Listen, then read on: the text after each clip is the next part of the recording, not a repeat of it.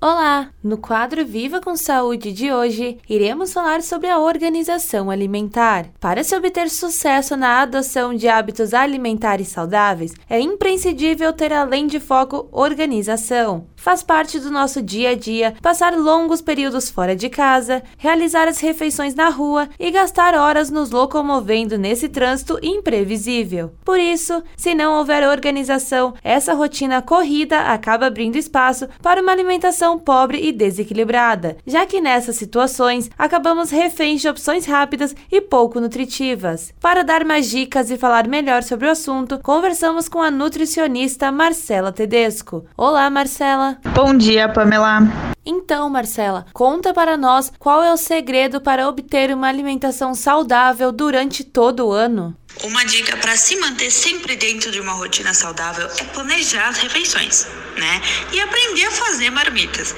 Decidir o que vai comer sempre em cima da hora acaba sendo um problema, porque daí você acaba comendo muitas besteiras. Algumas dicas bem simples são: pensar em um cardápio de segunda a sábado, por exemplo, e o quanto você vai variar esse cardápio avaliar o tempo que você tem disponível para cozinhar, ir às compras e pegar somente o necessário para a semana. Assim, os legumes e as verduras e as frutas não vão estragar. Estabelecer uma rotina de alimentação, por exemplo, segundas, quartas e sextas, arroz e feijão, proteína animal, legumes refogados e verduras, separados da marmita temperados na hora de comer. Terças e quintas, macarrão com molho, proteína animal, legumes refogados, verduras. Aos sábados, um purê de aipim, uma batata, uma proteína animal, mais alguns legumes refogados e verduras. Esse é só um exemplo de organização. Apenas um profissional da área vai saber a quantidade recomendada para você, sempre bom lembrar.